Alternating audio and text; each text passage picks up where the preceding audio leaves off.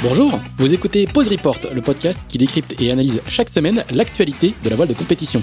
Pause Report est produit par Tip Shaft, le média des professionnels et des passionnés de voile de compétition.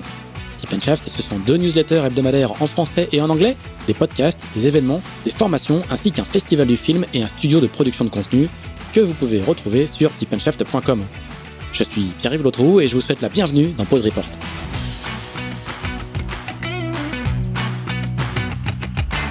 Bonjour à tous, bonjour à tous et bienvenue dans ce 31e épisode de Pause Report, le podcast hebdomadaire de Tip Shaft qui explique, décortique, décrypte, analyse l'actualité de la voile de compétition sous toutes ses coutures en compagnie des meilleurs experts. Nous sommes le mardi 1er juin, il est assez tôt pour nous, il est un peu plus de 9h10 et nous allons parler forcément de Transat en double. Tout le monde a, vu les images de la fête de l'arrivée de la Transat en double à Saint-Barth, ça faisait, euh, ça faisait assez envie.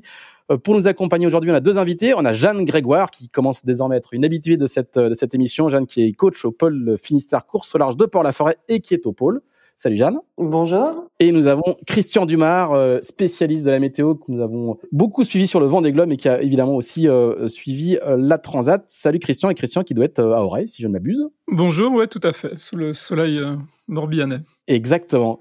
Et chose rare, nous avons Axel Capron, le rédacteur en chef de Tip Shaft, qui est cette fois-ci à Lorient et qui est juste derrière moi dans la, dans la pièce d'à côté. Salut Axel. Bonjour, bonjour à tous, sous le soleil lorientais. Dans le Finistère aussi, il y a du, il y a du soleil. Oui, oui, pas de jalousie. Je, je, crois que le soleil irradie toute la côte bretonne et surtout il est chaud. Avant il y avait du soleil mais beaucoup de vent et là il est chaud. L'été est enfin là. Euh, Axel, tu vas nous faire, euh, à propos d'été, tu vas nous faire le point de cette folle soirée euh, à Saint-Barth qui a vu l'arrivée de quasiment toute la flotte de la Transat pour nous, raconter un petit peu ce qui s'est passé. Oui, effectivement. Bah, donc, on a eu une, belle bataille d'options dans l'Atlantique entre les Canaries et Saint-Barth, entre deux, options assez tranchées entre nordistes et sudistes. On a longtemps cru que, que les sudistes allaient, allaient avoir le dernier mot. Finalement, non. Ce sont les, les premiers qui qui ont eu euh, raison entre guillemets, et c'est notamment le duo Nils Palmieri et Julien Villion sur Teamwork qui s'est imposé euh, dimanche soir après 18 jours, 5 heures, 8 minutes et 2 secondes de mer. C'est le nouveau record de l'épreuve. Hein. La dernière, ils ont mis 6 heures et 40 minutes de moins que Thomas Ruyant et Adrien Hardy qui s'étaient imposés en 2018. Ils sont arrivés avec 1h42 d'avance sur Tanguy Le Turquet et Corentin Douguet sur Guinet Rinoveo, qui étaient également partisans de l'option Nord, et 2 heures et 3 minutes et 3 secondes d'avance sur les premiers sudistes, Tom Laperche et Loris Béréard sur Bretagne CMB Performance. Euh, les 14 premiers ont terminé en 7 heures 2 minutes, donc c'était vraiment très compact. Et il faut aussi noter qu'on déplore euh, pour l'instant aucun abandon. Il reste encore trois bateaux en mer qui devraient arriver dans les prochaines heures et prochains jours. Voilà pour cette édition 2021. Voilà, maintenant il faudra s'habituer. Les transats en double euh, en Figaro auront lieu les années impaires.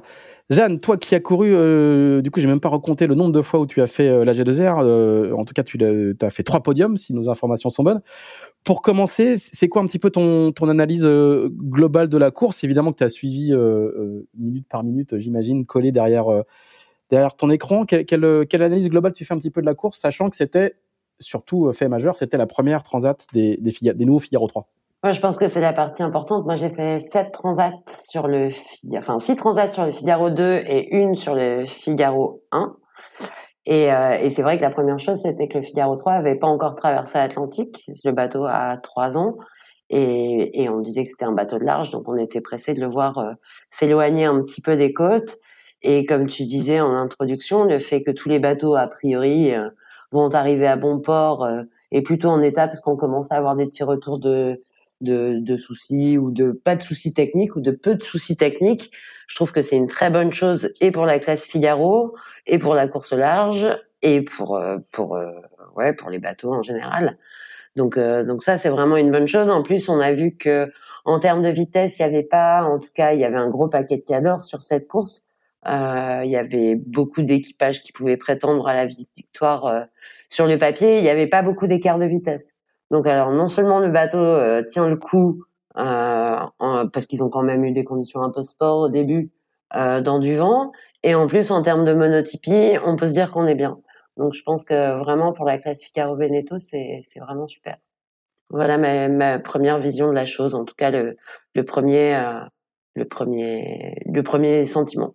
Et, et, et sportivement, puisque ça a été, comme l'a expliqué Axel, ça a été assez assez indécis. Ce qui a qui, qui, ce qui a été assez frappant à l'extérieur, c'est à la fois le, l'incertitude et puis l'intensité de la bagarre. Le, le, le fait, bon, c'est un peu propre à la G2R, mais là, euh, euh, au final, on a l'impression que l'écart de l'écart à l'arrivée ne reflète pas vraiment la, la bagarre qu'il y a eu, quoi.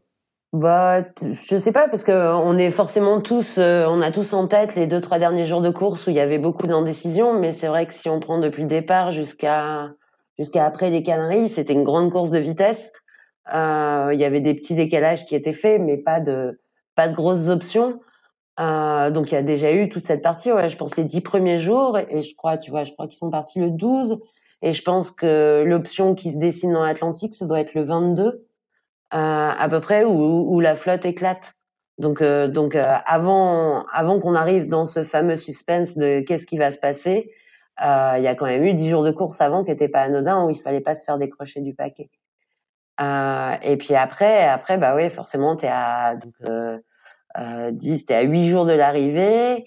Euh, tu lances les routages. Je pense que Julien Villon l'a bien expliqué. Euh, D'abord, un grand bravo à lui, à Julien et à Nils sur Teamwork. On va commencer par féliciter les vainqueurs quand même.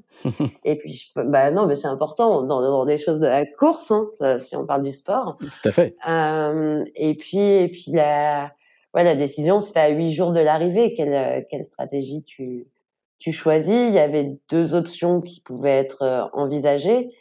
Et, et on voit que le 22, si on regarde la carte, euh, bah, Teamwork qui sont au milieu du paquet, Guyot et Performance, Bretagne CMB Performance, ils s'engagent vers le sud. Il y avait un petit paquet de bateaux qui était déjà un peu plus décalé au nord. Et, et souvent, on dit que en transat, le premier qui déclenche euh, trouve souvent la bonne porte. Là, on peut pas dire que Teamwork a été le premier à déclencher. Par contre, c'est vrai que jusque, je crois de, je crois que c'est dans la nuit jeudi à vendredi. Euh, donc ils sont arrivés les dimanches soirs, dans la nuit jeudi à vendredi pour nous. Euh, les sudistes font une route beaucoup plus lente que ce qu'on pouvait imaginer, en tout cas que ce que les routages donnaient.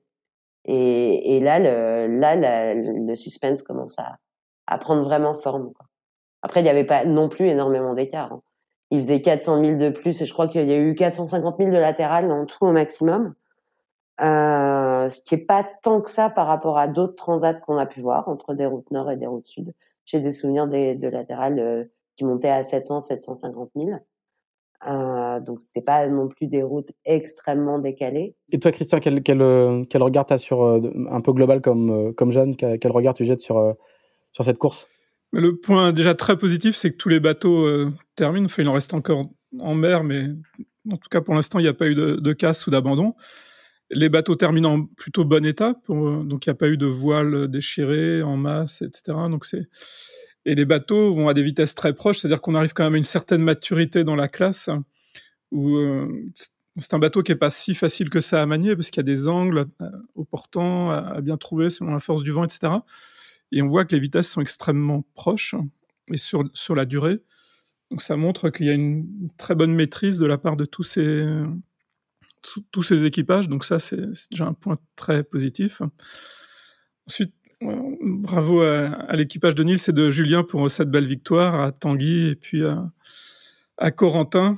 Et puis euh, Loïs et Tom pour leur troisième place aussi, donc une très belle course. Après, en termes de stratégie, de, tactique, je pense que Jeanne a bien résumé. À un moment, il fallait choisir entre une route plus nord, une route plus sud. Euh, donc après, contrairement à d'autres éditions où la route nord était euh, au nord de l'anticyclone, quelque part de la bulle, donc souvent les routes nord se sont faites en partie au près et puis ensuite au portant, avec un anticyclone assez sud, et donc des bateaux dans le sud qui devaient aller très très sud pour, euh, pour garder de la pression. Là, tous les bateaux étaient dans le même régime de vent, donc ça s'est joué plus sur une, ben, des petites bascules, enfin une, bascule de vent, c'est-à-dire qu'il y a l'Alizé et nord-est aux Canaries, et puis l'est, euh, voire un petit peu est-sud-est quand on arrive euh, aux Antilles parfois. Et donc il y a de la courbure dans l'Alizé, et donc les bateaux euh, du nord font une route un petit peu plus courte. Alors statistiquement, dans ce scénario-là, c'est vrai que c'est plutôt le nord qui gagne, mais après, avec un latéral de 400 000, vu les écarts qu'il y avait à la fin, il suffit que la bascule de vent soit de 2 ou 3 degrés, et ça va favoriser le, groupe nord. Donc 2-3 degrés, c'est, on, est, c'est plus précis que ce que donnent les modèles, donc c'est pas c'est pas facile d'anticiper. Ceci dit, à 3-4 jours de l'arrivée, il y a de plus en plus de routages qui donnaient quand même la route la route nord et derrière il y a un bateau qui a recroisé, c'est Estelle et, et Laurent qui ont recroisé et probablement c'était probablement la bonne décision, donc ils ont accepté de limiter les, les dégâts. L'autre chose, c'est quand Nils et Julien ont recroisé, je pense qu'ils ont, quand ils sont repartis vers le nord, on voit, quand on regarde les vitesses des bateaux, ils maîtrisaient très bien euh, le fait qu'ils allaient chercher une petite bascule devant, etc. Donc ils étaient sur des compromis un peu plus rapides.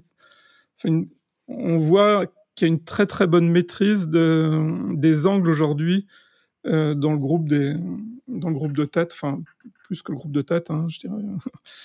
la plupart des coureurs ont une très très bonne maîtrise de ces angles et ça c'est passionnant à suivre.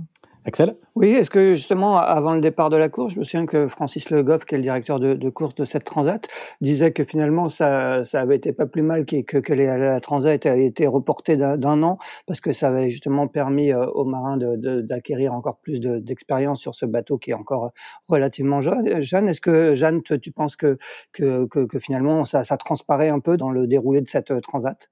Ah ben on peut pas dire qu'on ait été content euh, vu les circonstances extérieures à la voile euh, que la transat a été reportée d'un an. Je pense qu'on se serait tous passés de cette année de de Covid et de et de confinement. Après euh, les bateaux auraient été peut-être très différemment il y a un an. C'est dur à c'est dur à dire.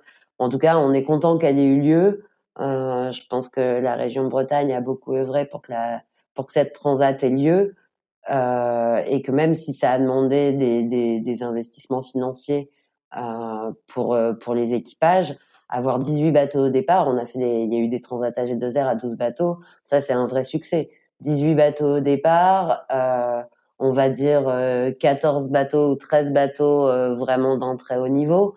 ça c'est c'est vraiment extraordinaire. Alors oui, on peut quelque part on peut se réjouir que en tout cas cette transat qui a eu lieu en 2021 ait été belle.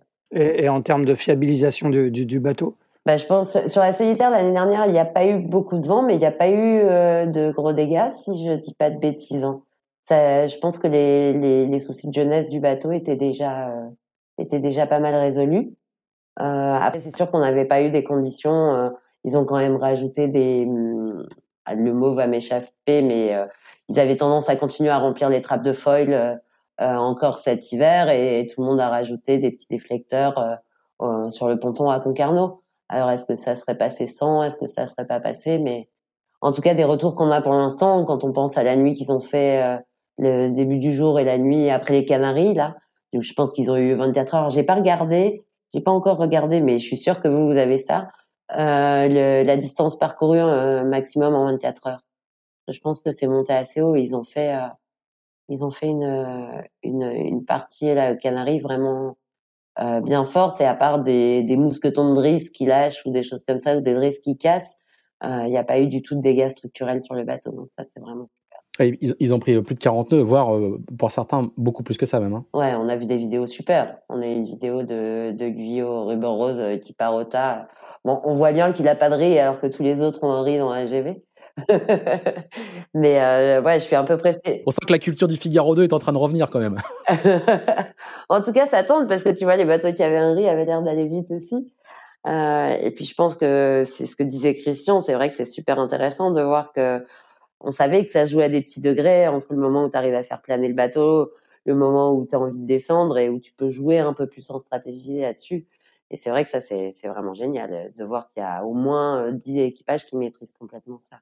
Euh, Jeanne, on, tout à l'heure, on, disait que on, admirait déjà le niveau de maîtrise des équipages sur un bateau euh, qui est encore relativement jeune. Est-ce que une transat entière euh, à jouer millimètre par millimètre, degré par degré, c'est pas encore pour ces équipages-là qui ensuite vont aller faire la solitaire du Figaro, c'est pas une, accélération, enfin une, accélération de la courbe d'apprentissage euh, hyper intéressante pour eux. C'est-à-dire que ah, moi j'en suis convaincue. Moi je suis une intime convaincue de par mon expérience que alors ça, ça c'est mon expérience, mais j'ai toujours fait une meilleure solitaire après une transat à G2R. Parce que tu as encore plus le bateau dans les pattes, parce que le fait d'avoir navigué en double vraiment longtemps, euh, ça t'enrichit euh, énormément. Les questions que tu peux te poser en solitaire que tu vas débriefer à terre quand tu navigues en double, les, questions et les questionnements et, les réflexions, elles se font en direct sur l'eau. Donc tu t'es es plus rapide à chercher des solutions, à en trouver, à pas en trouver. Bah, t'es plus intelligent à, deux souvent. Donc oui, ouais, je pense qu'il y a quelque chose. Euh, Après, ils disent qu'ils arrivent fatigués, donc ça, on verra comment ils, vont avoir le temps de récupérer avant la solitaire. Mais euh, non, non, je, suis convaincu que la transat en double fait partie d'une euh, des meilleures préparations pour la solitaire. Mmh. Et, ce, d'autant plus qu'effectivement le, bateau gêne. Alors ils disent tous deux choses. Hein. Ils disent que le niveau d'engagement physique, mental était, extrêmement élevé et qu'ils sont fatigués. Et ils disent aussi tous qu'ils ont beaucoup appris. Ça, c'est vraiment, on a, regardé leurs déclarations euh, en préparant cette émission. Ils disent, ils, disent presque tous qu'ils ont appris plein plein de choses. Ouais, ouais, bah c'est pas, c'est pas très étonnant. Alors que le bateau soit engagé, ça, euh, on le savait. Hein. C'est vrai que de temps en temps, sur les entraînements cet hiver à Port-la-Forêt, quand on les, on les voyait sur des bords, on a des bords à, à 16 nœuds, 16 nœuds 5 de moyenne et qui durent euh, deux heures et demie, tu vois, quand tu fais une journée. Tu dis, ah waouh, quand il va falloir, s'il faut tenir ça pendant 24 heures, tu vois, s'ils étaient partis euh, quelques, hum, juste un mois plus tôt, là, quand il y avait du nord-est très établi et fort, où tu pouvais euh, te dire que tu descendais euh, tout le golfe de Gascogne et tout le Portugal avec du nord-est fort, tu te dis waouh, là ça aurait été vraiment vraiment engagé, encore un peu plus. Euh, on sait aussi que bah, physiquement les coureurs euh, sont vraiment préparés pour ces conditions-là. Physiquement dans la préparation du bateau. Est-ce qu'il y aura des aménagements un peu plus confortables qui seront faits après? Je sais pas. Je sais pas. Après, on s'adapte à tout parce qu'on dit que c'est physique, que c'est engagé et tout ça. Euh, quand tu vas naviguer sur les 60 pieds, tu te dis euh, bah c'est bien, c'est bien ça, ça. Le gap sera moins gros entre le Figaro 2 et l'Imoca qu'entre le Figaro 3 et l'Imoca en termes d'inconfort. Et de, et de prépa physique. Euh, Axel, Ouais, ouais, justement, d'après les premiers retours que tu, as eu, Jeanne, euh, ils, ont beaucoup parlé de cet inconfort ou finalement, comme tu le dis, on s'habitue à tout et, finalement c'est passé? Parce qu'on en parlait beaucoup avant le départ, on, parlait de l'exigence physique de ce bateau. Euh, tu, disais euh, l'époque où on prenait sa tasse de thé à barrer, c'était fini. Est-ce que, est que ça finalement c'est passé au second plan alors qu'on en parlait beaucoup avant? Ouais, je pense qu'on a quand même vu, enfin ils étaient contents au bout de dix jours de pouvoir envoyer des photos et prenaient des apéros ensemble euh, sur le pont. Euh, je pense qu'après, comme la tension de la course a été énorme, comme euh, ils ont, c'est ce qu'ils disent, ils ont été au contact ou allaient rapporter à IS quasiment tout le temps. Et je pense que ça, ça prend le pas sur l'inconfort. Il vient surtout quand entre guillemets t'es en train de résister un peu tout seul dans ton coin à attendre le pause report. alors que quand tu te retrouves, quand t'es à l'AIS tout le temps, le, je pense que ça passe un petit peu en dessous je pense que ça passe. Et puis ils, je trouve qu'ils n'ont pas des, des trop sales têtes à l'arrivée. Je trouve qu'ils ont plutôt plutôt des bonnes mines. Donc, euh, mais ils sont jeunes aussi. Hein. Christian, quel est toi ton, ton regard extérieur euh, sur, sur ça? Le bateau est visiblement quand même très exigeant euh, physiquement, hein, donc ça on le savait. Mais quand on voit les vidéos des premières journées jusqu'aux Canaries, euh, c'était quand même c'était dur à bord. Alors on voit que la moyenne d'âge du podium est très élevé hein, par rapport à ce qu'on a pu voir sur d'autres euh, Transat AG2R par le passé. Donc voilà, c'est bien, c'est une nouvelle génération d'équipages qui, qui arrive. Et, c'est super, mais c'est sûr que physiquement, mais comme Jeanne a dit, pour les IMOCA, c'est pareil. Hein, sur les nouveaux IMOCA, c'est de plus en plus dur aussi. Donc, on, c'est pas si facile que ça. Christian, moi je voudrais revenir un tout petit peu sur la, stratégie météo. Euh, euh, vous avez raconté tout à l'heure qu'il y, a un moment, il fallait, il fallait faire son choix. Alors ce qui reste toujours étonnant, c'est que euh, les choix sont assez variés. souvent, il y a quand même deux groupes, un groupe effectivement au nord, un groupe au sud. Quel, est le, quel est le, au moment où ils font, ils font le choix d'une option marquée quelques jours avant l'arrivée, là, comme vous l'expliquiez, c'est quoi les outils qu'ils ont pour, pour faire ce choix-là? Et est-ce que euh, est-ce que nous, à terre, toi, quand tu les vois faire ce choix-là, est-ce que, est-ce que tu fais le même choix qu'eux alors que tu as sans doute plus de plus d'outils qu'eux? Comment, comment se construit cette, cette, cette stratégie à ce moment-là où, où, il faut faire euh, euh, ces choix marqués? Et bon, on a vu qu'effectivement, c'était pas ce qui semblait le, euh, l'option sud, était censée euh, fonctionner, enfin semblait, semblait plus logique et c'est pas le cas au, final. Comment ils construisent euh, cette stratégie-là à ce moment-là de la course? Bah, les outils n'en ont pas tant que ça, c'est-à-dire qu'ils ont euh, un fichier GRIB, un routage, et puis un fichier GRIB à 8 jours, ça donne pas, c'est pas précis au degré près ou à quelques degrés près. Donc c'est c'est pas si facile. Après, ils travaillent en amont quand même sur, en tout cas, je pense pour certains, ils ont fait des études climatologiques, ils ont regardé un petit peu les les statistiques du vent sur la fin de parcours. Puis après, on a l'expérience sur d'autres d'autres courses. Alors, ce qui est particulier sur cette transat, c'est que ça se termine assez au nord, hein, comme dans, dans l'arc antillais, comme la route du Rhum qui se termine en Guadeloupe, alors que la mini transat les dernières années se terminait en Martinique. en fait, on s'aperçoit que en Martinique et en Guadeloupe, encore plus à Saint-Barth, l'angle moyen de l'Alizé n'est pas tout à fait le, même sur la fin de, course. Euh, donc après, il y a, je sais pas quelle approche a choisi, enfin, ont choisi Julien et Nils. Est-ce que c'est l'expérience qui a parlé dans le doute? Est-ce que c'est est-ce que leur routage leur donnait une route plus nord? On a aussi des polaires un peu différentes selon les bateaux, donc tout le monde n'utilise pas la même polaire. Et à ce moment-là, quand on routait avec différentes polaires, euh, bah, il y a des routes qui passaient nord, il y a des routes qui passaient sud. Ce qui montre que l'écart n'était pas, pas très important. Mais pour donner un ordre de grandeur, sur 100 euh, 000 de latéral, 10 degrés de bascule, c'est 17 000 de gain ou de perte. Et donc sur 400 euh, 000 de latéral, il suffit d'un quart de cette bascule-là pour, pour passer devant ou derrière. Donc ça se joue vraiment à, pas grand-chose. Mmh. Mais, mais, du coup, euh, est-ce que, est-ce que, il y a, un moment quand on fait le choix, est-ce qu'on arrive encore à la rationaliser, quoi? Quand on, quand on sait à quel point ça va se jouer au micro degré près, euh, à quel point on est capable de, de, de, fonder ce choix-là sur des arguments euh, euh rationnels et, hors, instinct, quoi Ou alors il faut laisser parler son instinct bah, je pense qu'il faut forcément l'expérience, puis l'instinct, voilà, compte un petit peu. On, on peut pas faire autrement. Hein. Et puis, il faut toujours un tout petit peu de réussite aussi en course. Donc euh, voilà, après, on voit aussi dans les trajectoires, il, a deux jours, je crois que c'était deux jours avant l'arrivée, il y a dû y avoir pas mal de grains. On voit parfois des bateaux qui vont très vite et sur des routes très abattues. Donc parfois, il suffit d'un ou deux grains euh, bien placés pour, euh, ben, pour aller très vite pendant quelques heures. Donc, pour faire du gain sous le vent à fond, ouais. Hmm. Et toi, toi, t'as été, as, été surpris par le, le, le, le succès final des, de, de, la route Nord? Non, enfin, c'est facile à dire a posteriori. A posteriori, hein, ouais, c'est sûr. euh, on est tous champions a posteriori, mais bon, euh, voilà. ouais, ouais. Mais dans, toutes les formations, euh, donc euh, pour la pour la Transquadra, pour la Mini, euh, etc. Donc la Mini qui, a pas, qui termine pas au même endroit.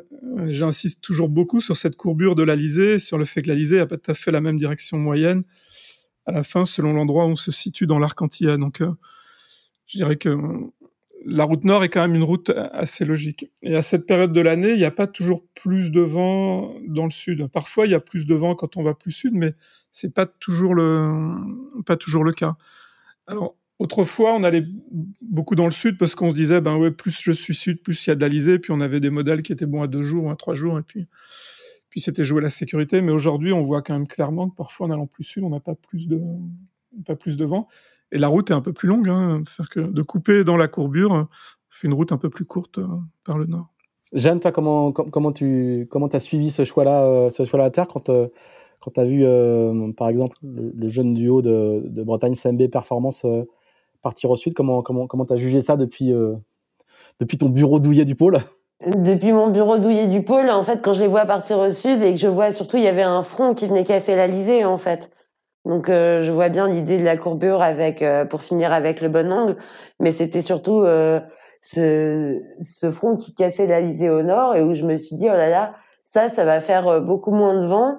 Donc on va dire sur une carte sur une réflexion météo générale, j'étais assez confiante dans le sud. Après, je trouvais quand même que il y avait y avait pas beaucoup d'écart. Et quand on faisait des pivots, il y avait quand même vraiment pas beaucoup d'écart. Et, euh, et et après, euh, il y a cette fameuse et donc je me disais, en plus les fronts quand ils sont dessinés comme ça et qui viennent casser l'Alizé, on sait, enfin Christian le, dira mieux que moi ou me corrigera s'il faut, mais on sait que entre le dessin qu'on peut avoir d'un front sur le fichier GRIB et la réalité, euh, il peut y avoir, euh, ça peut se poursuivre un peu plus sud.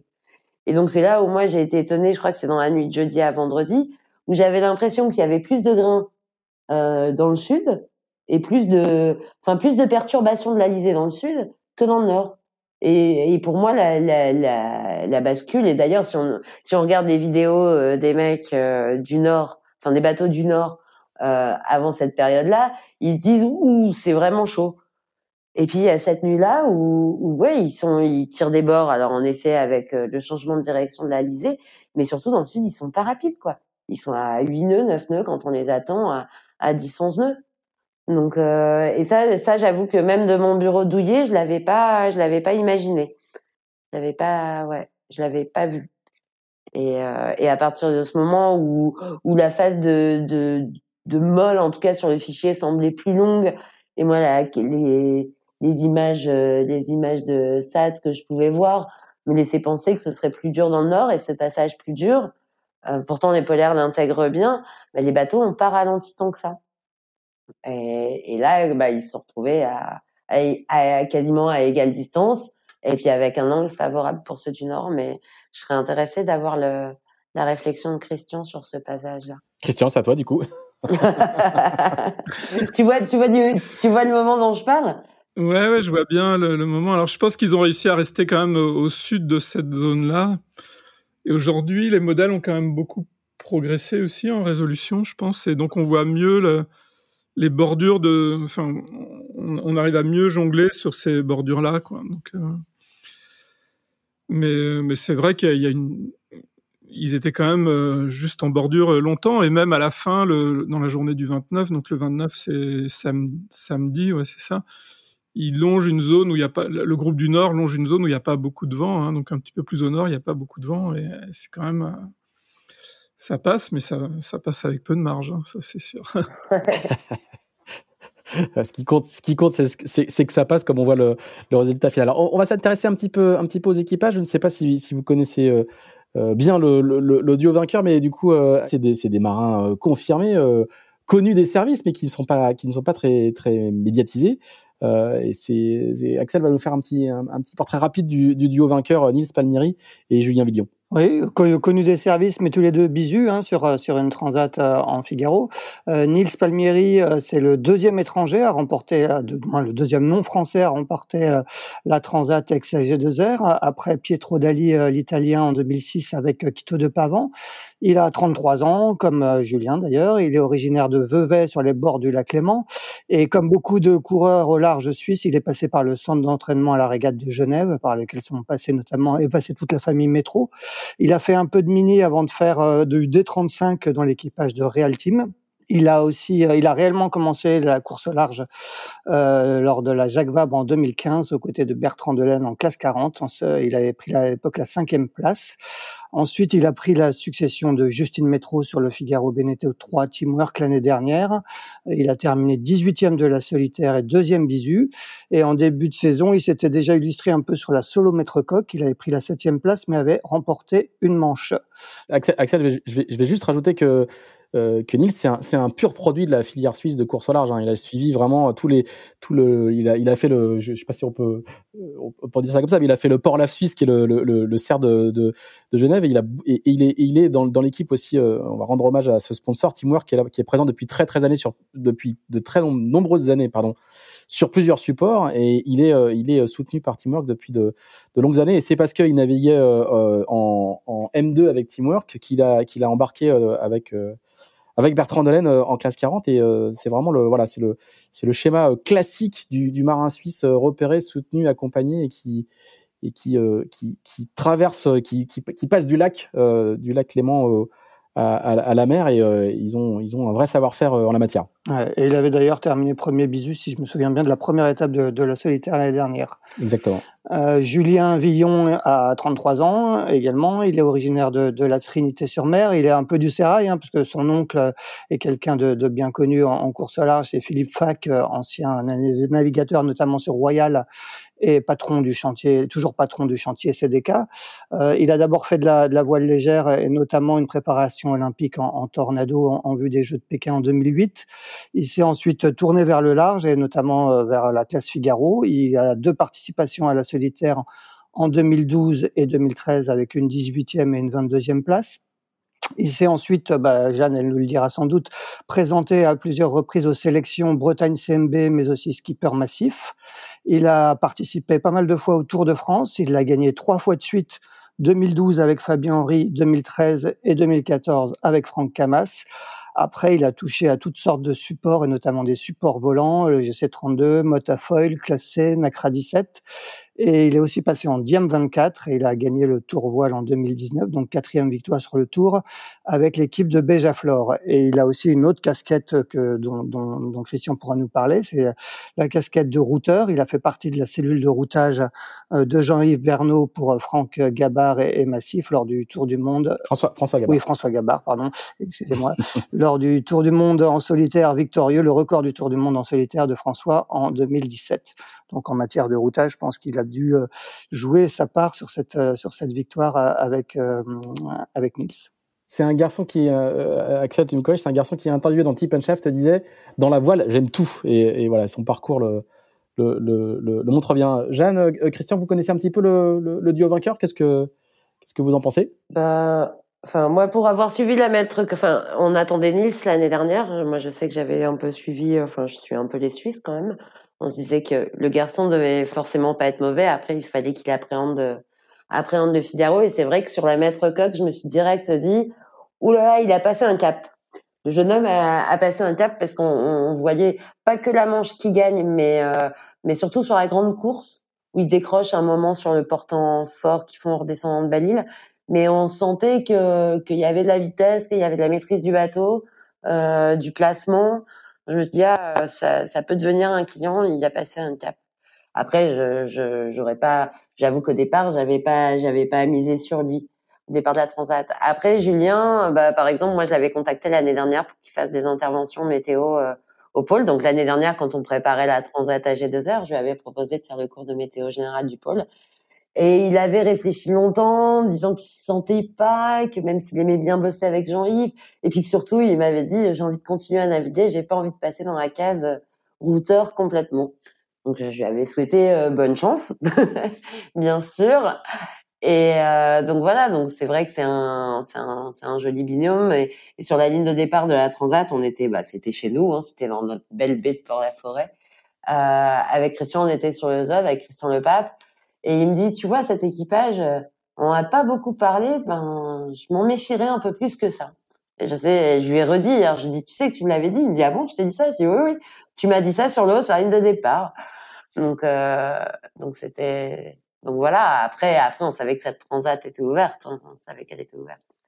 On va, on va reparler de, de Christian Le Pape euh, à la fin, Jeanne, mais on voit quand même le regard les, bah, plusieurs décennies passées à, juger et à estimer des équipages, ça, ça, ça, donne quand même une petite, une petite vision du truc. Christ, euh, Christian Dumas, pour le coup, euh, toi, qu'est-ce que, est-ce que tu connais un petit peu cet équipage-là Qu'est-ce que, qu'est-ce que t'en penses? Je les connais assez peu. Euh, bah, je les suis depuis de nombreuses années, donc euh, on sait que ben, Nils avait un, un, potentiel important. Puis, comme, comme a dit Jeanne, on l'a vu en début de saison. Julien, j'ai travaillé un petit peu avec lui sur quelques courses on est parfois concurrent aussi sur le, routage, hein, sur d'autres courses. Mais euh, c'est un excellent navigateur. Hein. Il a gagné. Là, on a parlé de son palmarès en Figaro, mais il a navigué aussi avec Jerry Transo. Il a gagné de nombreuses courses. Et puis en, routage avec Jean-Yves, ils ont ils ont fait des très belles choses aussi. Donc euh, c'est quelqu'un qui est excellent, enfin un excellent navigateur et surtout au large. Et donc c'est super parce que pour lui, ça lui donne, j'espère, un, beau tremplin pour euh, continuer, poursuivre une carrière euh, au large.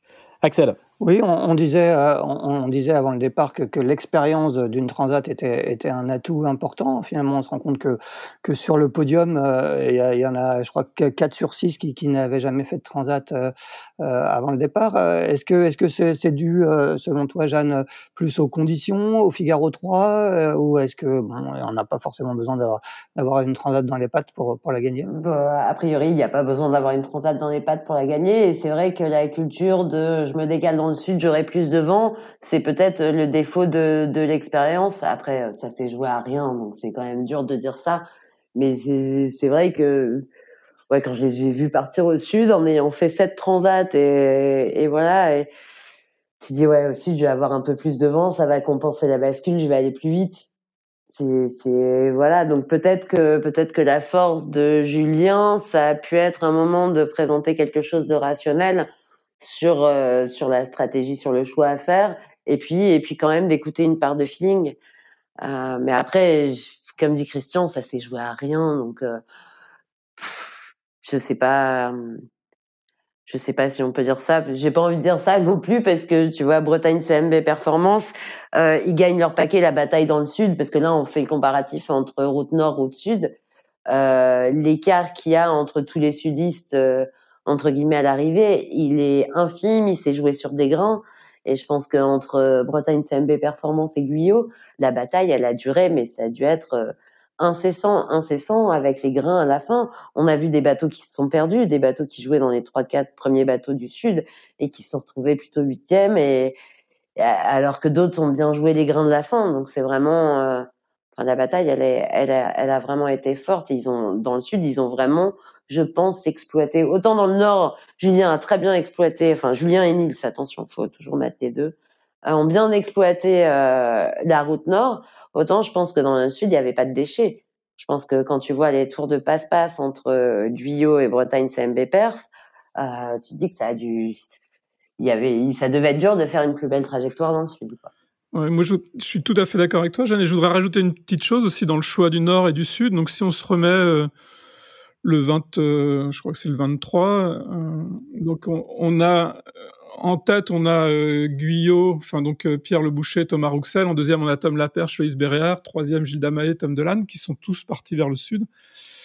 Et donc quelque part, le, groupe qui est un peu plus au nord, et, notamment les bateaux qui sont plus au milieu, à un moment ils se disent, ben, enfin, dans le sud, de toute façon, on n'arrivera pas, enfin, on les passera plus ceux-là. Et donc euh, c'est pas facile pour les premiers. C'est les, premiers qui doivent faire le choix. Et ceux qui sont derrière, on va pas dire que c'est un choix par défaut, mais si on veut gagner, alors qu'on a 10 ou 15 000 de retard, vu le, niveau qu'il y a sur cette course-là, euh, il faut aller, quand il y a deux options qui sont à peu près équivalentes, ben, il faut prendre l'autre option. Sinon, il y a, il y a plus aucune chance dans le sud. C'est exactement ce que dit, euh, euh, je crois que c'est Loïs Berrer ou Tom Laperche. Hein, ils disent, à l'arrivée, ils, étaient un petit peu déçus quand même, même s'ils avaient, ils ont réussi à accrocher le podium et ils se sont battus pour en, étant passés par le sud. Ils disent que les, retardataires ont choisi l'option nord un peu par défaut, que c'était pas, c'était pas forcément un choix, un choix construit. Alors bon, je pense qu'il y a une, petite part de, déception à l'arrivée. Les, marins de la route nord expliquent qu'ils ont fait un choix euh, assumer. Mais voilà, ça, rentre, comme tu le disais, Christian, ça rentre aussi dans les paramètres de décision au moment de, faire ton option. C'est est-ce que tu es, un petit peu en retard par rapport à, la tête qui fait, une option, et donc toi tu dois te décaler et faire une option différente. Ouais. Et donc comme ça se joue à peu de choses, ben voilà. Donc c'est super, mais c'est, ça qui est génial. Non, après, j'imagine que pour ceux qui sont dans le, groupe Sud, ils ont fait une course euh, remarquable, hein, donc euh, très au contact et encore, on voit que les, bah les, équipages jeunes s'en tirent euh, bien. Hein, donc la, condition physique sur cette course-là était quand même un, critère important moi aussi.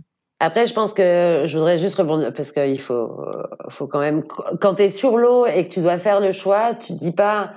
On, on, entend souvent ça à terre dans les analyses qu'on peut faire à terre. Ah, il a fait un choix par défaut parce que de toute façon, il était 15 000 dans l'axe derrière, donc il pouvait plus gagner. Et en fait, quand tu es sur l'eau, pour moi, ça se, il y, a forcément ça un petit peu dans l'inconscient, mais tu te le dis, enfin, c'est rare que tu te le dises comme ça sur l'eau quand même. Tu vois? Oui, mais ça fait partie des éléments de la décision, quoi. Ben non, pas pas consciemment, je pense pas. Alors de temps en temps, et il y en a qui le disent très bien à l'arrivée, mais je pense que si les coureurs eux-mêmes ne le disent pas à l'arrivée, euh, c'est leur prêter un mauvais. Euh, je trouve pas ça très généreux, quoi. Enfin, je trouve pas ça très. Tu vois ce que je veux dire? Je trouve que, que t'as des skippers qui le disent à l'arrivée. T'as des coureurs qui disent, bah de toute façon, on était derrière, fallait qu'on tente un truc. Euh, et puis, et par contre, ceux qui le disent pas, ben peut-être qu'ils se le sont pas dit comme ça sur l'eau. Peut-être que ce sont d'autres choses qui sont intervenues. Alors c'est resté, c'est forcément dans l'inconscient, ça joue forcément. Et, et je l'ai vécu et je vois ce que c'est. Mais honnêtement, quand tu construis ta décision ou quand tu fais ton choix, tu te dis pas ça tu te dis parce que tu te dis euh, je veux faire la meilleure place possible ou quelque donc et tu veux choisir ta route optimum. Bien sûr, ma question était, pas est-ce que c'est l'unique facteur de décision, mais plutôt quand tu fais ton empilement stratégique, tu dis euh, voilà euh, sur le paramètre météo pur il y a ça, sur le paramètre performance il y a ça, sur et dans mon ensemble de paramètres, je sais pas, il y en a cinq ou six pour pour construire ton choix. parmi eux, il y a celui-là. Mais ça, c'est pas forcément le principal. Ouais, ouais, c'est c'est vraiment pas c'est vraiment pas le c'est c'est vraiment pas le principal, surtout à l'échelle de t'es à 10 jours de l'arrivée, à 8 jours de l'arrivée, quoi. Ouais, voilà, c'est ça. Alors peut-être, euh, alors c'est ton choix principal quand t'es à 50 000 de l'arrivée, quand t'es, euh, tu vois, quand t'es proche de la fin. Bon, quand t'es à 8 jours de l'arrivée, il peut se passer encore tellement de choses que tu mets pas ça forcément sur. Quand j'ai utilisé le mot par défaut, il est, il est un peu un peu fort, hein, donc je, tout à fait. Et la trajectoire du groupe du Nord, elle est, excellente et celle de Nils et Julien, elle est super. Et, encore une fois, moi j'y croyais. Mais je voulais juste dire que c'était pas facile pour les premiers parce que les premiers, ils ont dû faire le choix en fait. Et une fois qu'ils étaient engagés dans leur choix sud, ils pouvaient. C'était trop tard à un moment pour revenir euh, au Nord, quoi. Et ils ont, ils étaient leaders quand même pendant longtemps et, et voilà. Donc c'est pas, c'est pas facile parfois quand on est premier parce qu'on n'a pas pas toute la maîtrise, on va dire, sur ce que peut faire le reste de la, de la flotte. On peut pas contrôler tout le monde, quoi. Ouais, et c'est en ça que je trouve que, enfin, je vais parler des Bretagne CMB Performance parce que je, parce que je les connais bien et pour le coup, ils sont vraiment jeunes et, euh, et pas avec beaucoup d'expérience de prise de décision stratégique au large. Et la course qu'ils ont menée dans le sud, en se retrouvant quand même souvent en tête ou à batailler pour reprendre la tête, te dis là, il y a beaucoup de maturité quand même dans le comportement du bateau en, en termes de choix de trajectoire. Donc ça, c'est ça, c'est quand même euh, ça, se souligne. Absolument. Axel. Ouais, justement, euh, euh, Jeanne, quel, quel regard tu, tu, portes sur leur performance globale hein? Ils étaient attendus, hein, ils faisaient partie des, des, des, favoris, ils étaient souvent cités sur le podium et ils sont au rendez-vous. Ils ont souvent, comme tu l'as dit, euh, mené la course. Euh, tu, tu, c'est une, une, confirmation, une bonne surprise. Comment tu, tu juges un peu leur, leur course? Bah, Ils sont là où on les attendait. non, mais c'est vrai, c'est vrai parce que si, comme disait Christian, il l'a très bien dit, à quelques degrés de bascule, ça passait, euh, c'est le groupe du Sud qui passait. Donc le groupe du Sud passait, il gagne le groupe du Sud, ils auraient gagné la Transat. Donc avec des si, forcément, tu refais la course et ça a pas beaucoup de sens. Mais en tout cas, je pense qu'ils étaient contents d'avoir Guyot euh, enfanté un peu dans. Enfin, après, ça c'est mon interprétation à terre et j'ai pas encore discuté euh, plus précisément avec eux. Mais je pense qu'ils étaient contents d'avoir euh, des bateaux à la bataille avec eux, parce que parce que parce que dans leur caractère, ça leur va bien de, de pouvoir se battre avec quelqu'un en direct. Euh, mais mais mais ils sont là où on, ils sont là où on les attendait. Ils ont fait que confirmer euh, tout le bien qu'on pouvait penser d'eux, euh, de leur équipage double. Donc ça c'est c'est vrai. Enfin c'est super, c'est super. Nous pour la filière de détection, c'est super pour Tom Laperche euh, et pour le ICC bien sûr. Donc, euh, donc non, non, non, ils sont, ils, ils, sont là où on les attendait. et, et, être au rendez-vous quand on est un champion, c'est la marque d'un champion. C'est, c'est, et c'est pas la première fois que, qu'ils, qui nous font le coup. Tom est quand même habitué des, podiums en, en Figaro de, depuis un an. Un, mot peut-être sur la performance de, Corentin Douguet et Tanguy Le Turquet, euh, qui étaient des, outsiders avant le départ. On, parfois, on les citait sur le podium, mais, pas forcément tout le monde. Euh, Christian, quand tu regardes leurs traces, euh, on, sait que Corentin aime bien jouer un petit peu. Ils ont été les, plus honneurs très souvent sur, le, choix final. Comment tu, tu juges un peu leurs traces? Ben, ils ont été très engagés sur l'option euh, Nord, hein, donc, euh, donc avec peut-être un peu plus de prise de risque, hein, mais une belle navigation, des belles, très belles trajectoires aussi. Hein. Ils ont toujours su jouer juste en limite, sans jamais tomber dans les, dans les zones plus compliquées, plus au nord. Et ils s'en sortent, ils s'en sortent super bien et bravo. Jeanne? Euh, oui, bah, bah, on savait euh, Corentin, il a quand même une expérience euh, très très importante et on sait qu'il est assez joueur. Il avait joué, euh, je crois que c'est au niveau du DST de Lisbonne qu'il a joué et que ça a pas tellement marché. Mais c'est vrai que c'est le genre de bateau, à chaque fois qu'il se décale un peu du paquet, tu te dis bon, qu'est-ce qu'il va nous inventer? Qu'est-ce qu'il a vu qu'on n'avait pas vu? Et puis et puis écoute, ils s'en ils s'en sortent bien. C'est bravo à eux. Et je suis assez contente pour Tanguy parce que c'est vrai que, Tanguy, ça fait quelques années qu'il rame un peu et, il le dit hein, que ça lui fait du bien. Donc, je crois qu'humainement, c'est un mec très très chouette, donc ça fait plaisir pour lui. Oui, puis ce qui était assez, sympa, c'était le côté un petit peu euh, euh vieux briscard et padawan qui a, qui a vraiment bien fonctionné et, euh, ils se sont trouvés humainement parlant, quoi. Ce qui est, est pas forcément ce qui n'est pas forcément écrit d'avance sur ce type de sur ce type d'épreuve. C'est sûr, c'est sûr, mais souvent ça marche bien les binômes. Mais tu vois, c'est assez rigolo parce que tu peux avoir souvent des, comme tu dis des, vieux briscards et des padawans. on, a, pas mal d'exemples en tête. Et puis, tu as aussi des binômes qui fonctionnent juste super bien ensemble. Tu prends Tom et Loïs, c'est entre guillemets deux jeunes, ils fonctionnent super bien ensemble. dans les bateaux que moi, je connais bien, tu avais Corentin Oro qui avait l'expérience d'une transat, une expérience un petit peu douloureuse avec Elodie Benafou, ils se sont trouvés. Tu prends euh, Alan Roberts et Violette d'Orange, quand ils ont décidé de s'associer pour faire la transat, tu dis ouh, Alan, c'était, il a fait une transat cet hiver euh, sur euh, la, la, transat de l'Arc. Alors c'est une sorte de course croisière, je crois. Euh, et là, c'était sa deuxième transat. Et Violette, qui paraît toute jeune, mais qui avait l'expérience de la mini, et je crois qu'ils se sont éclatés, qu'ils se sont trouvés, et qu'ils ils font une belle première transat en double. Donc c'est vraiment des binômes, euh, des binômes chouettes. Et je pense que Martin, euh, le pape et Yavéliès, le résultat il est pas bon, ça c'est sûr. Euh, par contre, je suis sûr que Martin il va ressortir enrichi de, de cette course et Kian s'est éclaté sur la course.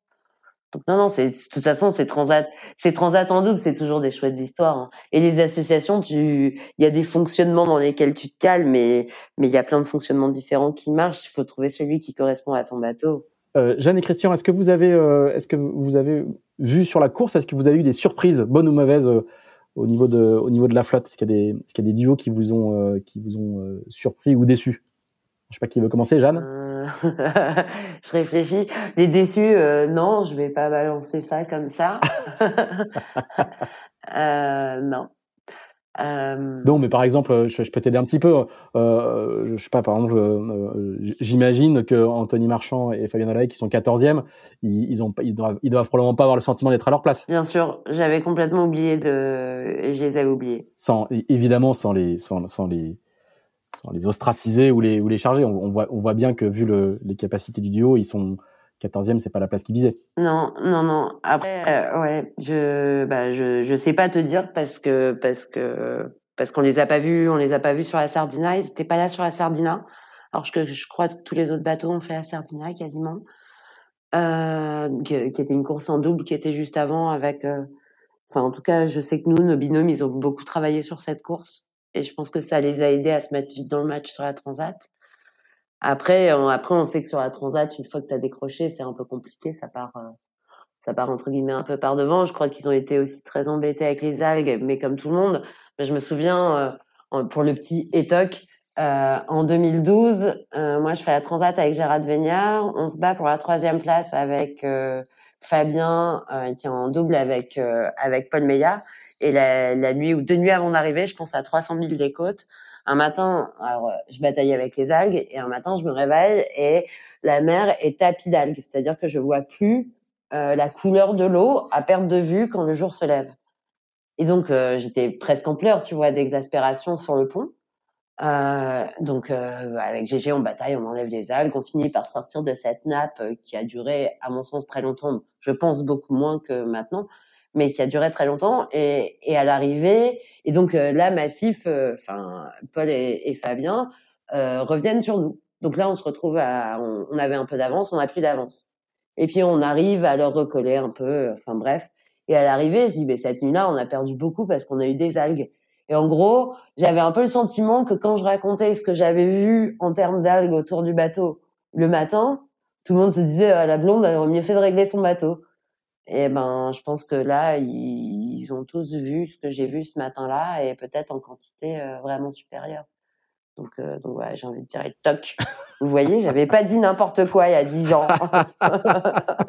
voilà, d'abord. Alors, vous pouvez râler contre les algues, parce que là, vous êtes tous d'accord que vous râlez. Mais quand moi, j'ai râlé là-dessus il y a dix ans, même si vous, vous en aviez pas eu, donc il y en avait beaucoup moins, on est bien d'accord, je me suis quand même retrouvée dans cette situation. Le bateau pris par les traves, des algues pas possibles, et, et, à l'époque, il y en avait beaucoup moins, donc ça touchait pas tous les bateaux. Donc là, on sait que ça a touché tous les bateaux. c'est ça, c'est ça d'avoir été, c'est ça d'avoir été une précurseur des sargasses euh, avant l'heure. Est-ce que tu as des bonnes surprises par contre? Est-ce qu'il y a des, est-ce y a des duos qui t'ont, qui t'ont surpris en bien Du coup, je vais te faciliter en, je vais te faciliter la, tâche. Mmh, attends, je vais en oublier. Je vais en oublier. Je sens que je vais en oublier. mais non, mais en fait, comme ça arrive super serré. Oui, ça se joue à pas grand chose, comme toujours. Et comme ça se joue à pas grand chose et que ça arrive super serré, euh, même le, le, le... Ah ben, je, je, suis en train de regarder le classement pour essayer de, tu vois, de rien oublier. Euh, tu vois, je vois Martin et Yann dixième, c'était pas non plus l'objectif de départ. Ils s'étaient pas associés pour ça. Euh, ils sont à 4 heures du premier, donc ils sont à, à, à quoi? À 2 heures, ouais, à 2 heures du troisième. C'est quand même pas grand chose, quoi. C'est quand même pas grand chose. Après, euh, si si, bah, impressionnant. Ouais, il y a euh, Bretagne CMB Océane. Alors, je suis peut-être pas très objective, mais je pense que ce binôme, il est vraiment super et qu'il il est là où on les attendait aussi. Euh, et puis, puis l'égoïste. Non, mais l'égoïste, ils sont quand même magiques. Donc, euh, Miguel et Rico, ils ont fait leur première transat ensemble en 2006 sans se connaître. Miguel est revenu, je crois, euh, deux fois. Donc, il descendait de l'avion, il arrivait de Saint-Barth l'hiver. On était en entraînement. À 11h30 du matin, il allait faire des changements de vol d'avance sur les Figaro 2, la tête dans l'eau quand il faisait 2 degrés en entraînement. Il a jamais rechigné. Là, avec le Covid, il a même pas pu faire les, entraînements parce qu'il pouvait pas se déplacer. Donc, il est arrivé, euh, je crois, moins d'un mois avant le départ de la Transat. Et les mecs, ils sont là, ils sont six, quoi. Et, tu te, dis, cet équipage, il est incroyable. Il est, incroyable. Non, mais non, si je regarde, je me dis, bah, je peux pas être surpris. Les perfs, on les attendait là. Guyot, on savait qu'en plus, Pierre a pas pu naviguer cet hiver. Euh, donc, on savait qu'il serait mort de faim et on connaît le talent des deux. Tu regardes Région Normandie derrière, pareil, ils sont à leur place. Enfin, en tout cas, c'était la place où on les avait vus sur les courses en double et sur les entraînements. Euh, voilà. J'étais étonnée euh, de voir Gilda Maé euh, perdre dans les grains à la fin, tu vois, ça peut-être. Parce que je me disais, oh là là, et Gilda Maé, il est quand même rusé comme un renard. Euh, il, il, est toujours dangereux sur les fins de transat. Et toi, Christian, est-ce qu'il y a des, est-ce qu'il y, qu y, a des duos qui t'ont, qui t'ont marqué? Bah le, après, les, entre les 14 premiers, les écarts sont super faibles. Donc, euh, même Fabien et Anthony, euh, ouais, ouais, tout à fait. ils sont que 7 heures derrière. Quoi. donc, c'est quand même très, très peu. Donc, on, peut pas dire que ça soit décevant, même si la place peut être décevante. Mais en termes de performance, ils, ils naviguent bien. Par contre, moi, il y a un duo qui m'a agréablement surpris. C'est ceux qui terminent 15e, donc Estelle et Laurent. Laurent, c'est vraiment un pur amateur. Il travaille aux États-Unis. En plus, il a pas pu beaucoup naviguer parce que c'était compliqué pour lui de de revenir en France. Et c'est un projet qu'il aborde, enfin qu'il a, commencé il y a deux ans maintenant. Il espérait la faire l'année dernière, cette euh, transat. Et ils, ben, ils sont 18 heures derrière, hein, certes, les, vainqueurs, mais c'est pour un équipage, euh, en tout cas pour moitié amateur, parce qu'Estelle est, fait plus ça professionnellement. Mais pour un équipage moitié amateur, c'est quand même une super, euh, super performance. Oui, même pour les, même pour les amateurs, au final, les, le, en tout cas, effectivement, pour ce, ce duo-là, Estelle, si elle est si une pro de la voile, elle, elle, a quand même pas une, une expérience en Figaro euh, euh, très très longue. Et, effectivement, le, le, retard n'est pas du tout, n'est pas du tout considérable. Il, faut, il faut rappeler que Laurent Givry, a, je crois qu'il a, il a plus de 50 ans, il, a un parcours euh, assez atypique. Hein, il, a, il a été géo au Club Med, euh, il a, il a ouvert, un, il a ouvert, il a été acrobate euh, dans des cirques. Il m'a, il m'a raconté tout ça au départ de la Sardinia Cup, il y a juste avant, avant, un mois avant le départ de la Transat.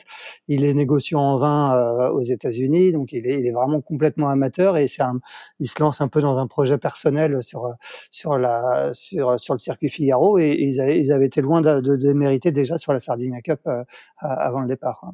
Excel, est-ce que tu as est-ce que tu as encore une question? Oui, euh, peut-être pour Jeanne. Euh, on, parlait un petit peu de, de tests hein, pour les Figaro Beneteau 3 sur euh, sur cette sur cette transat. Aujourd'hui, au regard de, de, de ce, des enseignements des premiers enseignements qu'on en tire, est-ce que selon toi le, le, le bateau est, serait mûr aussi pour faire une transat en solitaire? On sait que l'objectif, en tout cas du président de la classe Figaro, Jean-Bernard Leboucher, c'est c'est de, d'essayer de, faire en sorte que les Figaro puissent courir sur le Rhum l'année prochaine. Est-ce que c'est que c'est dans les cordes du bateau selon toi? Alors la route du Rhum, je m'avancerai pas euh, complètement. Par contre, euh, transat en solitaire, évidemment, c'est quand même l'objectif. Enfin, des transats. Euh, enfin, ici, tu, que ce soit maintenant avec Erwan Tabarly ou avec moi, tu nous parles de transat, ça vaut toutes les courses du monde. Donc évidemment, ce bateau, il est fait pour faire des transats. Il, il vient de le prouver. Et donc l'objectif, c'est de faire des transats. On fait de la course au large. On fait pas euh, comme disait euh, comme disait Christian, on fait pas du canoë kayak euh, entre les cailloux quoi. C'est pas c'est pas c'est pas ça le métier. Il avait une expression un peu plus crue, mais mais mais mais ouais ouais, il faut bien sûr que les transats en solitaire, après, il y avait très peu de bateaux au départ. Mais si les transats en solitaire et si c'est avec la route du Rhum pouvaient revenir au calendrier de la classe, ce serait quand même, ce serait quand même extraordinaire. Il y a quand même beaucoup de skippers dans les skippers euh, de la classe Figaro qui rêvent de faire le Vendée Globe. Donc c'est sûr que c'est pas en faisant des parcours bananes euh, que, enfin, ou des petits côtiers de 30 000 qu'on prépare, euh, qui rêvent de faire le Vendée Globe. C'est, ça se prépare pas en faisant des petits parcours. Mais il en faut aussi. La, force de la classe Figaro, justement, c'est de pouvoir proposer tout un panel de types de navigation, que ce soit des petits parcours ou des transats. Mais c'est vrai que la transat, même si elle coûte cher, je pense que les images qu'ont envoyées les coureurs euh, étaient vraiment super. Je pense que les coureurs ont fait un boulot euh, d'envoi d'images euh, qui était qui était vraiment très chouette. Ouais, le, le bateau faut qu'il fasse des transats et les coureurs faut qu'ils fassent ça. Enfin, en tout cas, nous, c'est l'ADN du Pôle France course large de par la forêt. Christian? Donc le bateau, il peut faire une transat en, solitaire, je pense qu'il n'y a aucun problème. Après, la route du Rhum, c'est une autre question, parce que ça part tard en saison, au mois de novembre. On a vu que bah, sur la dernière route du Rhum, les conditions étaient quand même très très dures, avec beaucoup de prêts pour sortir du golfe de Gascogne. Euh, donc voilà, donc une transat en solitaire, euh, sans aucun doute, puis je pense que c'est l'objectif, et, et, le bateau peut le faire, il n'y a aucun problème. Euh, mais peut-être pas n'importe laquelle, voilà. D'accord, donc plutôt, plutôt au printemps, quoi. Je, je sais pas, hein, la question va continuer à se réfléchir, il faut attendre le retour des coureurs aussi maintenant. Euh, je pense que nous, on est observateurs à terre, on a la manière dont on, dont on imagine les choses, les, les, les vrais, et en ça, la classe Figaro, elle peut être, euh, elle peut être fière de ses coureurs. C'est les coureurs qui vont faire un retour et qui vont dire est-ce que c'était vivable, est-ce que c'était pas vivable, jusqu'à quelles conditions on est capable de naviguer, euh, comment on navigue l'hiver, la route du Rhum, on sait que les conditions peuvent être copieuses, mais à la limite, euh, honnêtement, est-ce que c'est plus chaud d'aller la faire en Figaro ou en multi 50 Honnêtement, honnêtement, et multi 50 c'est beau et tout ça, mais la sanction elle est, elle est quand même un peu plus radicale. Hein. Il y a une, il y a une différence tout de même, c'est que les multi 50 ils arrivent à dégolfer. En fait, quand on regarde statistiquement, en partant de Saint-Malo, il faut quand même un certain temps Figaro pour arriver au, au Cap Finistère, et donc on, a quand même rarement la fenêtre assez longue pour sortir dans des conditions maniables. Les multi 50 ils arrivent à dégolfer en une journée de moins, à peu près une journée. Donc euh, donc la fenêtre est plus facile à trouver. T'imagines un jour, un jour de moins pour euh, pour quand même un risque plus plus quoi. Non non, je, enfin bon après c'est un autre débat. Super. En tout cas, je pense que la question la question peut rester ouverte. Mais la question est ouverte, ouais, bien sûr. Ouais ouais. ouais. Alors du coup, on va pas, on va, on va pas y répondre euh, alors qu'on arrive à la, fin de cet épisode, euh, et on va laisser le débat continuer euh, à se, à se, à se construire euh, au, fil du temps sur la présence euh, ou pas des, des Figaro 3 euh, sur la prochaine route du Rhum. Euh, Jeanne, on va, on va, terminer avec toi. Quand, on, quand on était un peu en attente de l'ouverture de, de, l'émission, tu, me disais qu'hier, c'était le, ça avait été le dernier jour de Christian Lepape au, au Pôle France de Port-la-Forêt. Alors, son dernier jour en tant que directeur du pôle, puisqu'à partir de ce matin, 1er juin, et il est en congé. Et il a pas mal de temps de congé à récupérer parce qu'il a donné énormément au pôle et pour un départ à la retraite qui sera à l'automne. Voilà. Et donc c'était en tout cas son dernier jour physique de, de physiquement présent au pôle, si j'ai si bien compris quoi. Exactement. Oh, écoute, euh, je pense qu'il va passer quand même dans la journée. Son, son bateau, son bateau n'est pas très loin, donc euh, donc euh, on, on, sait on sait qu'il va passer nous voir et puis et puis il fera sûrement encore des, des piges avec nous. Euh, parce que bah parce qu'il a quand même un, un œil une expertise dont on n'a pas envie de se passer tout de suite. Donc euh, donc il nous a transmis à bah, il y a Kate qui Catherine Elave qui s'occupe du pôle depuis un bon moment avec Christian. Il nous a transmis à Erwan et moi beaucoup de choses. Et il est de l'autre côté de la baie donc on peut encore l'appeler pour quand on a des petites questions et lui il se gênera pas pour venir nous nous faire des petits commentaires. Donc, euh, voilà. Donc heureusement les terrasses étaient ouvertes on a pu boire une bière voilà, il y a quand même eu un, petit, un, un, petit peu, un petit peu de C'est quand même une, une, une, date euh, importante dans l'histoire du pôle. Euh, vous, comment vous êtes organisé aujourd'hui quand tu dis Erwan Donc c'est Erwan Tabarly, hein, euh, on, va, on, va, on, va, on, va, on va préciser. Erwan Tabarly, qui est entraîneur à plein temps au pôle depuis le mois de janvier, qui a commencé à vraiment travailler avec nous depuis le mois d'août l'année dernière. D'accord. Donc c'est votre binôme qui, qui succède à Christian? Et moi, je prends la direction du pôle à la suite de Christian. Ah, c'est toi qui deviens directrice, d'accord. Ah bah, tu vois. Exactement. Bien fait de poser la question, Madame la directrice. eh ben, félicitations, Jeanne. eh ben, écoute, on verra. Donc il nous a dit hier soir, bon ben la transat d'accord, mais l'objectif c'est de gagner à solitaire. Hein. Et là on rigole plus. Donc euh, merci pour le petit coup de pression avant de partir. Hein.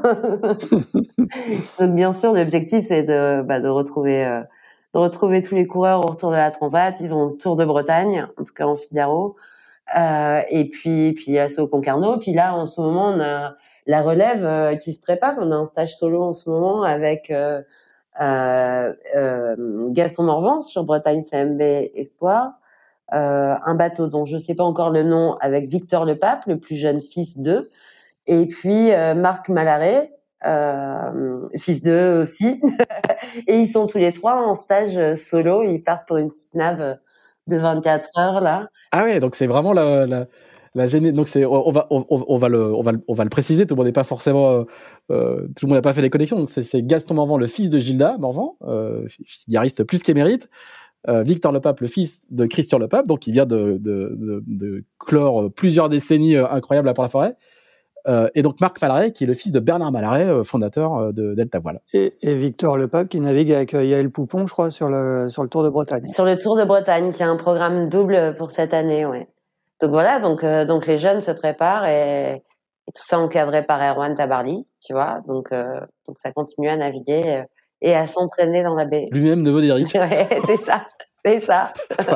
c'est ça. ça, ça. En fait, tu peux rigoler, sauf quand tu te dis que ça te met un sacré coup de vieux. voilà, exactement. Bon, eh ben, écoutez, merci, euh, merci à tous les deux. Merci de, de, de vos éclairages pointus sur, sur cette, sur cette transat. Axel, Merci à toi. À tout de suite pour le, pour le débrief et pour le petit café.